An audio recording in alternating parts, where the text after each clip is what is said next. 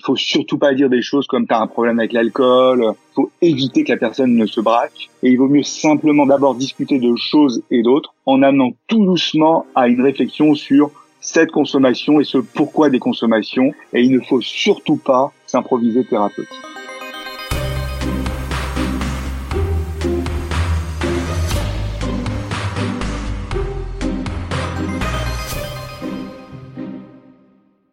Bonjour à tous. Aujourd'hui, nous allons parler du confinement et des addictions. Et pour cela, nous accueillons Laurent Carilla, psychiatre et addictologue. Bonjour Laurent. Bonjour Clotilde. Alors une première question Laurent. Avec le confinement, on peut dire que tous nos repères euh, ont volé en éclats. Ce contexte peut-il favoriser les addictions? Le confinement c'est une situation inédite, donc c'était une source nouvelle euh, d'inquiétude, d'incertitude, qui fait qu'on ne savait pas trop où on allait et ni où l'on va. Donc euh, au début, ça a bouleversé plein de choses. Les gens se sont mis à consommer un peu n'importe comment, de l'alcool, du sucre. Ils ont fait des stocks, c'était la panique. Et pour certains, même le fait d'être seul chez soi était encore plus compliqué. Et en famille, cela n'excluait pas du tout qu'on puisse se sentir un peu seul aussi. Donc euh, c'était quelque chose d'assez inédit. Et cette situation a pu être aussi bouleversante pour les personnes vulnérables, par exemple celles qui étaient en rémission de leur maladie addictive. Ce qui a à craindre pour pour les personnes qui n'avaient euh, pas de pathologie addictive, c'est qu'une consommation excessive perdure après le déconfinement. En tout cas, on ne peut pas parler d'addiction sur deux mois seulement, mais plutôt de consommation excessive, de consommation abusive, voire de consommation potentiellement à risque pour la suite. Alors justement, à partir de quand peut-on parler d'addiction réellement? Pour faire comprendre ce qu'est l'addiction, moi j'utilise toujours ce moyen mémotechnique hein, que j'ai appelé les 5 C. Le premier C, c'est la perte de contrôle, c'est-à-dire je suis en pleine activité, en plein travail, en plein télétravail ou autre chose et tout d'un coup, je change de comportement et je me mets à consommer. Le deuxième C, c'est un usage ou une consommation compulsive. Le troisième C, c'est un usage ou une consommation chronique, qui perdure dans le temps. Le quatrième C, c'est le craving, c'est un mot anglais qui veut dire envie irrésistible ou irrépressible de consommer. Et le dernier C, ce sont les conséquences sur la santé physique, psychologique et sociale. Et quand on a ces 5 C sur une période d'au moins 12 mois, on est dans la maladie addictive. Donc pendant ces deux mois de confinement, on peut avoir des éléments de compulsion, on peut avoir des envies de consommer, n'importe quoi, mais on n'est pas encore dans la maladie addictive. Donc les apéros virtuels, a priori, ne représenteraient aucun risque. Les apéros en visio euh, euh, et les réseaux sociaux ont beaucoup aidé les gens à rester en contact. Mais dans le cas de l'alcool, en effet, euh, il faut avoir en tête vraiment, vraiment les recommandations de Santé publique France pour éviter les risques liés aux consommations d'alcool. C'est pas plus de deux verres par jour avec au moins deux jours sans consommer, deux jours d'abstinence. En gros, c'est pas plus de dix verres par semaine et dix verres standards par semaine. Certains disent se jeter sur l'alcool, sur le sucre, d'autres regarder des séries en permanence.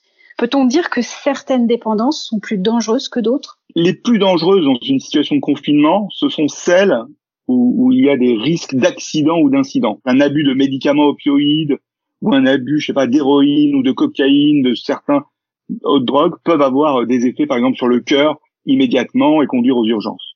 Mais il faut aussi se pencher sur euh, le danger à long terme avec le tabac ou l'alcool, par exemple. Et concernant les addictions comportementales, comme utiliser les réseaux sociaux, euh, regarder les séries en rafale, etc., ou globalement, si on résume tout, en hyperconnexion, ça représente surtout un risque pour la santé psychologique. La sortie de crise se rapproche. Peut-elle également avoir un impact sur nos comportements? Il y a en effet des risques de surdosage, d'explosion addictive du haut déconfinement. Les gens vont avoir envie de sortir, de faire la fête, de se lâcher, tout en ayant leur anxiété à gérer. Parfois même, il y a des troubles post-traumatiques qui vont pouvoir émerger, il va falloir les traiter. Et pour les personnes qui ont commencé à consommer de manière inhabituelle pendant le confinement, il y a des risques que cela perdure, car ils chercheront à atténuer par exemple leurs angoisses en consommant. Et en prévention, Laurent, quels sont les conseils que vous pourriez nous donner? De manière très très pratique, moi je recommande systématiquement d'avoir un agenda de bord, soit un carnet, un papier, soit utiliser son smartphone, d'écrire ses consommations, ses consommations excessives, ce qui les déclenche, commençant avant, pendant et après. Et il faut se poser la question sur ce qui accompagne ces usages.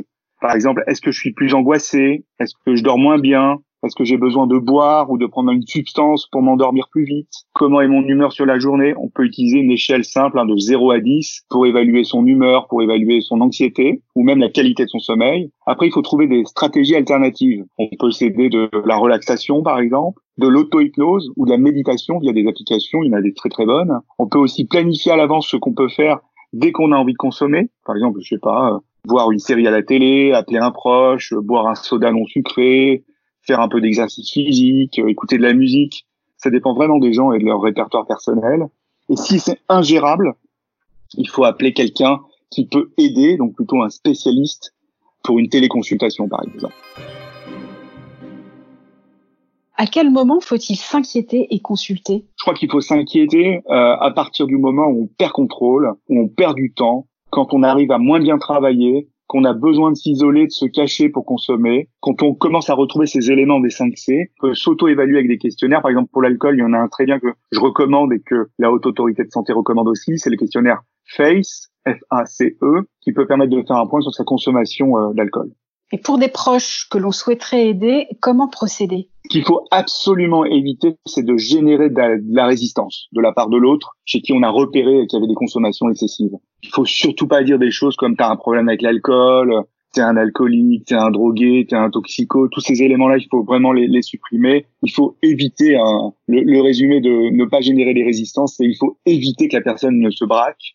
Et il vaut mieux simplement d'abord discuter de choses et d'autres, très banales, en amenant tout doucement à une réflexion sur cette consommation et ce pourquoi des consommations. Et il ne faut surtout pas s'improviser thérapeute.